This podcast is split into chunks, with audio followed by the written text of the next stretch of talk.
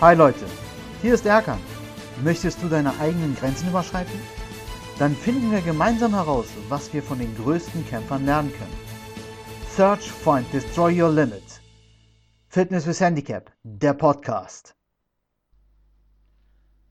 Hallo, schön, dass du heute wieder dabei bist. Heute möchte ich gerne mit dir über Vorbilder sprechen. Jeder von uns hat Vorbilder es gibt durchaus auch Menschen, äh, mit denen ich jetzt auch mittlerweile auch einige Podcast-Folgen ja auch ähm, aufgenommen habe. Ja, der eine oder andere hat auch gesagt, ich bin mein eigenes Vorbild. Und äh, das ist auch gut so. Aber die breite Masse der Menschen, die ich kennenlernen durfte in meinem Leben, haben irgendwo Vorbilder. Das fängt ja schon im Kindestag äh, äh, hier als Kind an. Da hast du vielleicht den Fußballer ja, zu meiner Zeit war es Maradona als Vorbild. Da wolltest du genau wie Maradona sein und wolltest wie, ihm, wie er halt die ganzen Tricks beherrschen. Dann wurdest du ein bisschen älter, dann hast du auch vielleicht deinen Bruder, deine Schwester, dein Vater, deine Mutter als Vorbild genommen. Durchaus auch cool. Und dann gibt es aber auch ähm, so, wenn man halt etwas älter wird, wenn man gerade in Berufsleben einsteigt, gibt es viele die haben dann Vorbilder, die gar nicht mehr mit äh, deinem eigenen sozialen Umfeld zu tun haben. Also vorher, ne? so Familie, Freundeskreis. Und das sind meistens Vorbilder, die ähm, ja vielleicht erfolgreich im Business sind, erfolgreich ähm, ihren Berufsweg gegangen sind und die jetzt vielleicht sogar irgendwelche leitenden Positionen haben, viel Geld gemacht haben. Auch gut. Aber heute möchte ich nicht unbedingt gegen, äh, über diese Vorbilder sprechen. Mir geht es heute wirklich um die Vorbilder aus unserem Alltag. Die Vorbilder, die wir vielleicht gar nicht wahrnehmen. Die du vielleicht gar nicht wahrnimmst. Denen du vielleicht jeden Tag begegnest, aber nicht wahrgenommen hast als Vorbild auch. Was sind das für Menschen? Lass uns mal drüber sprechen.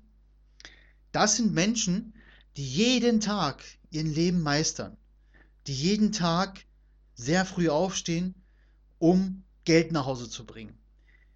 Ich finde das immer so interessant. Ähm, ich, das, das, das würde mich so reizen, wenn man das machen könnte, den Menschen, denen man jeden Tag begegnet, mal vielleicht seine Geschichte zu hören.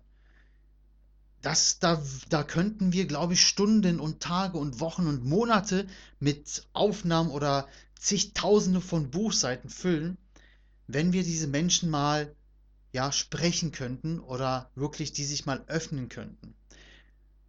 Und ich meine jetzt nicht, um den Menschen dann auch hinterher zu sagen, mein Gott, hast du schwer im Leben, sondern lass uns doch daraus einfach unsere Vorbilder machen, einfach zu hören, welchen verdammten Weg musste dieser Mensch gehen, dass er heute vielleicht mein Arbeitskollege ist oder dass er vielleicht sogar ja die Aushilfe ist, die, die jetzt angefangen hat, bei uns zu arbeiten.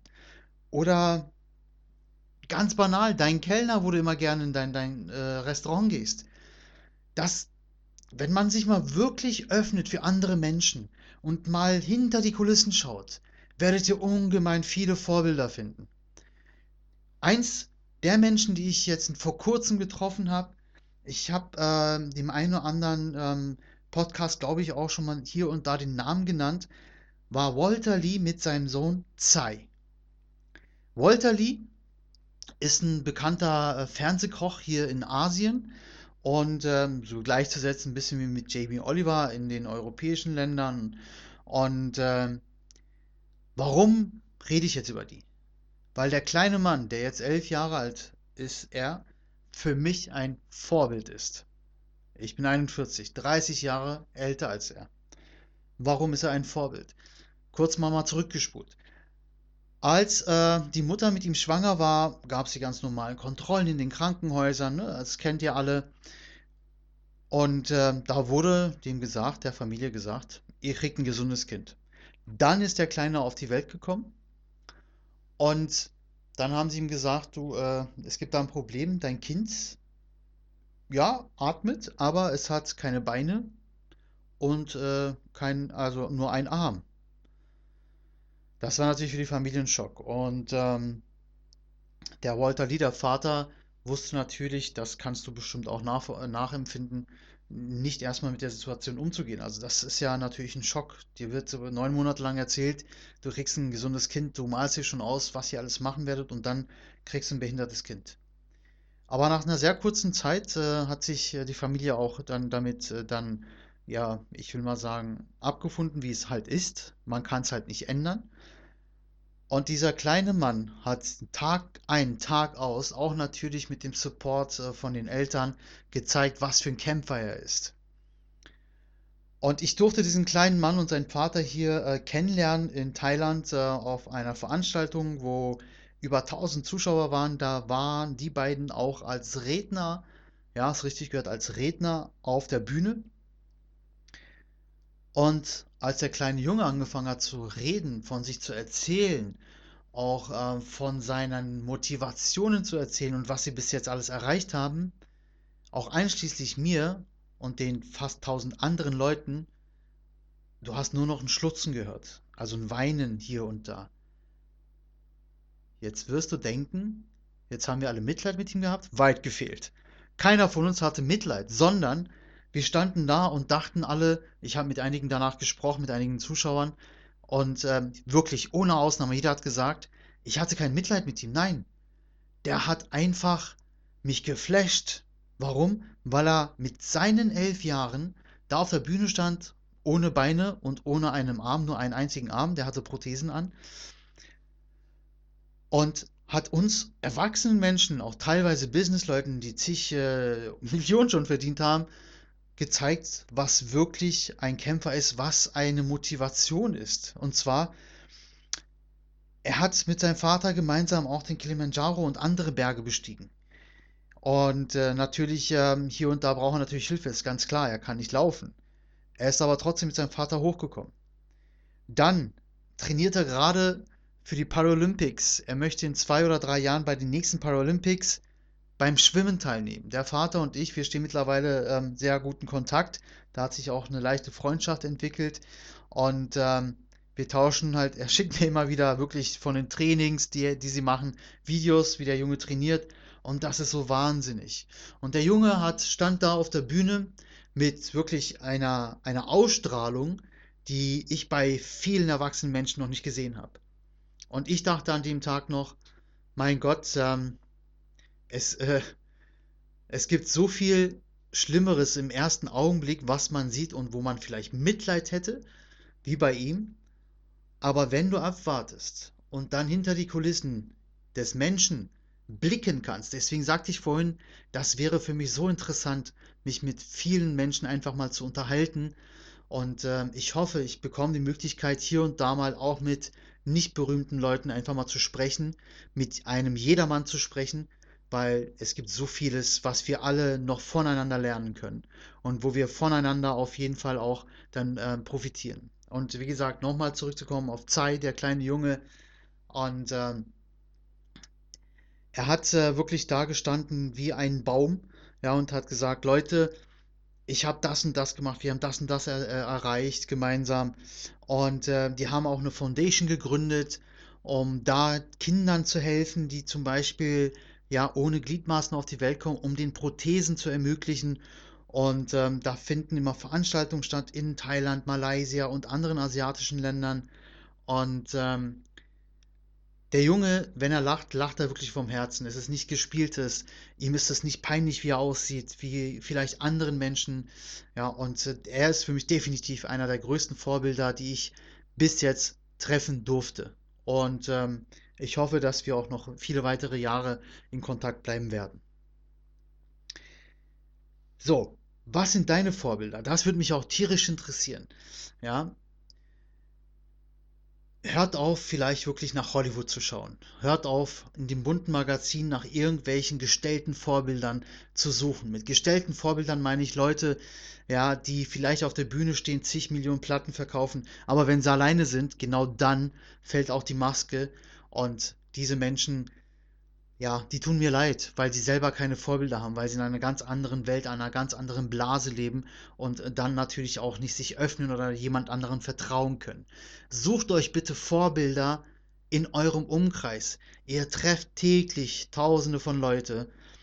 guckt euch mal um, versucht auch mal vielleicht hier und da mal, mein Rat, wirklich mal in eine, in eine Kommunikation zu treten oder eine Konversation anzufangen mit jemandem, den ihr vielleicht schon ein paar Tage kennt, aber nur oberflächlich miteinander gesprochen habt. Sprecht doch mal einfach mit denen. Öffnet euch. Schaut einfach mal nach links und rechts, nicht in den Fernseher. Sucht nicht Leute, Vorbilder in irgendwelchen gestellten, gefakten Medienblättern oder in irgendwelchen Filmen. Ja, die Leute, die da arbeiten, die das darstellen, heißen ja alle Schauspieler, nicht umsonst. Denk mal drüber nach.